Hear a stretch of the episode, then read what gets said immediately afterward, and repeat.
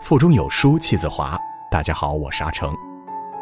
女人会因为改变而软弱，也因为改变而强大。对于一个人来说，独立精神的魅力高于一切；对于一个女人更是如此。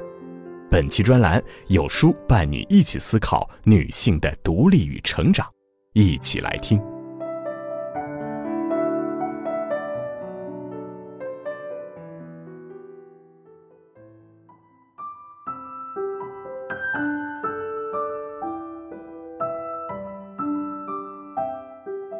不久前，香奈儿艺术总监 Karl Lagerfeld 去世，人称“老佛爷”的这位时装界巅峰人物，一时间刷爆了屏。他的独特品味，甚至他的怪癖，都透着香奈儿的昂贵属性。关于世界顶级奢侈品牌的风靡与时尚界的地位，我不得不想起一位伟大的女人，她就是加布里埃·香奈儿。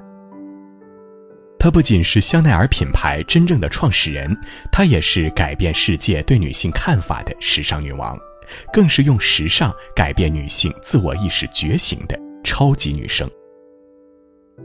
凡打不垮我的，必使我强大。从记事起，贫穷、饥饿和自卑就深深地刻在了加布里埃·香奈儿的记忆里。她身世异常坎坷，父亲是个不负责任的情场高手。母亲是个痴情的苦命人。母亲离世，父亲出走后，他和弟弟妹妹们被遗弃到孤儿院。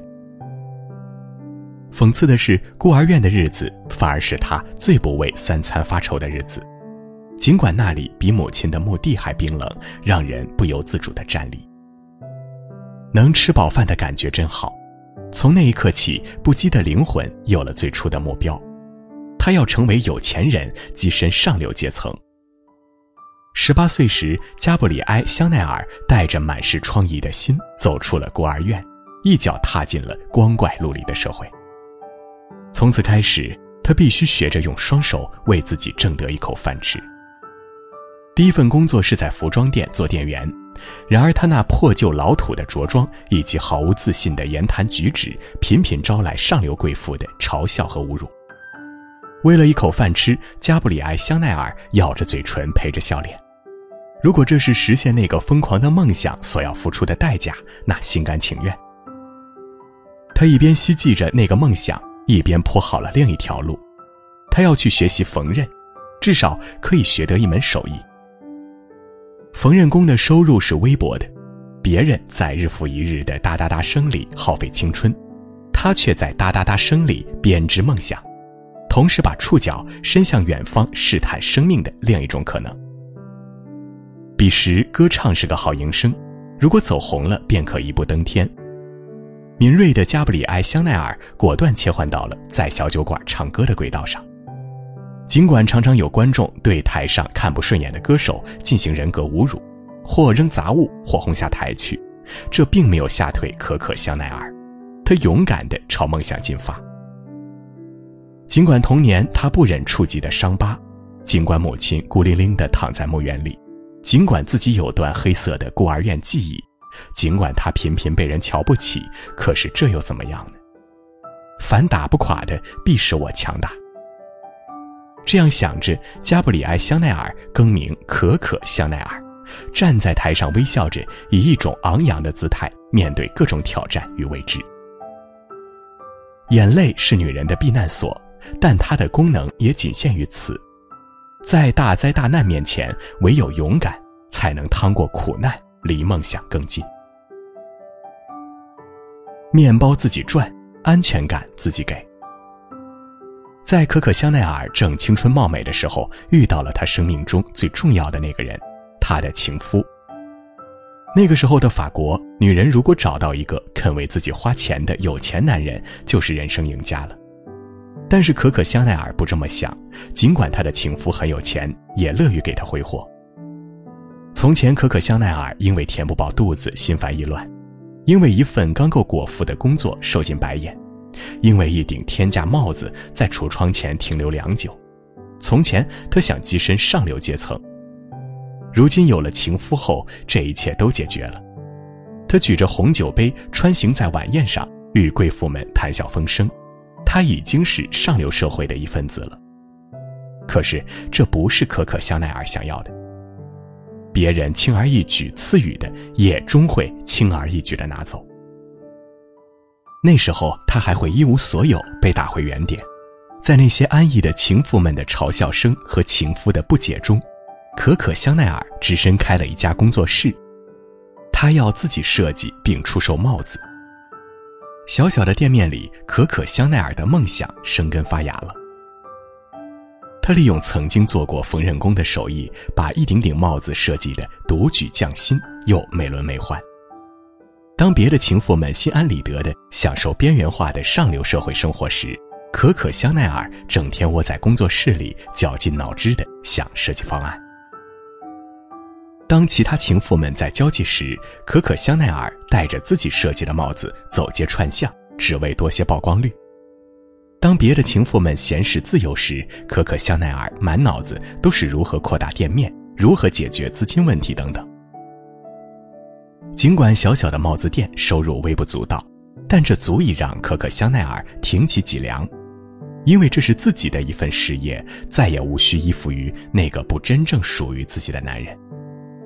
当你真正想做一件事儿时，全世界都会为你让路，包括情夫在内的所有人都看到了可可香奈儿的决心和努力。于是，有知名设计师主动上门要合作，有人慷慨出资帮他脱困，有人帮他牵线找歌剧演员代言。一时间，可可香奈儿的品牌浮出人们视线，这个香奈儿时尚王国的雏形渐渐清晰化、成熟化。就在香奈儿品牌初登时尚舞台时，果不其然，那个曾爱她如命的情夫弃她而去。靠山山倒，靠人人老，靠来靠去，你就会发现了，最后你靠的是你自己。任何时候，女人都要知道，面包需要自己赚，安全感要自己给。这样才不会在遭遇变故时太被动、太狼狈。活出自我的女人最美丽。《肖申克的救赎》里，肖申克曾说过：“坚强的人只能救赎自己，伟大的人才能拯救他人。”可可香奈儿凭着坚强的意志和独立的精神，终于有了自己的一番事业。她还要为之努力，让自己活成想要的样子。不仅如此，他还希望普天下女人都可以活出自我。当交际圈的女人们穿着华贵的晚礼服，拖着长长的裙摆时，可可香奈儿大胆的一剪刀下去，裁掉了装腔作势的裙摆。自此，女人们再也不用忍受行动不便的痛苦来维护可笑的面子。当女人们身着一体式的禁锢的衣服时，可可香奈儿又大胆开创了香奈儿套装。衣服是衣服，裤子是裤子，可可香奈儿旁若无人的穿着套装穿行在人流中。因为着装不再束缚，她自由的去骑马、打高尔夫和其他运动。一时间，思想和身体都被禁锢的女人们也开始纷纷效仿之。从此，运动场上穿套装的女人们身影越来越多。你可以穿不起香奈儿，但永远别忘记一件最重要的衣服。这件衣服叫自我。可可香奈儿望着那么多越来越找到自我的女人说：“是的，没有人能抵挡你活出自我。”高档晚宴上，女人们紧紧地拿着手拿包，这样一来就没法优雅的一手执酒杯，一手与人打招呼。解放了思想，解放了身体，为什么不解放女人的双手呢？这样想着，带链条的背包在可可香奈儿的思考中诞生。可可香奈儿为美而生，为了践行美的理念，她由内及外、从上到下的审视着自己，包括味道，都要有自己的专属特色。她遗落在别处的一件外套，别人都会不偏不差地送还于她，这就是她活到极致的体现。为了让女人们变自我的更彻底，香奈儿五号香水应运而生。与其说风靡一时的是香水，不如说是女人们最清醒的自信。每个人都可以活成自己世界里的女王。成全别人就是成全自己。香奈儿时尚王国华丽落成，可可香奈儿创造了世界奇迹，也帮无数女人发生奇迹。即便后来战乱不断。香奈儿品牌日落西山，可可香奈儿蛰居瑞士八年。然而壮心不死的她，带着满头银发，于七十多岁高龄时铩羽而归。在物是人非、新旧更迭的舞台上，可可香奈儿仍然以一种王者归来的气势压倒了众人。香奈儿品牌又重出江湖，并更加势不可挡。一切只是因为她是可可香奈儿，把自己活成女王的传奇人物。她的美不因年龄而逊色几分。伟大的人往往不是拥有完美背景的。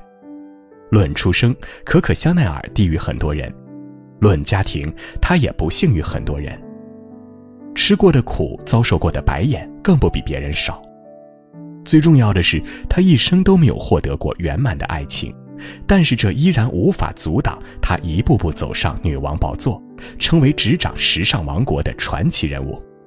正如她所说：“我的字典中找不到‘不成功’三个字。”同样是女人，只要强大、独立，敢活出自我，其实谁都可以逆风翻盘。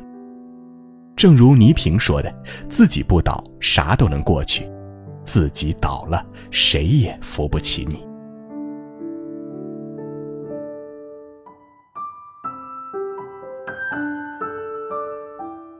好了，今天的专栏希望能给女性更多的力量和勇气。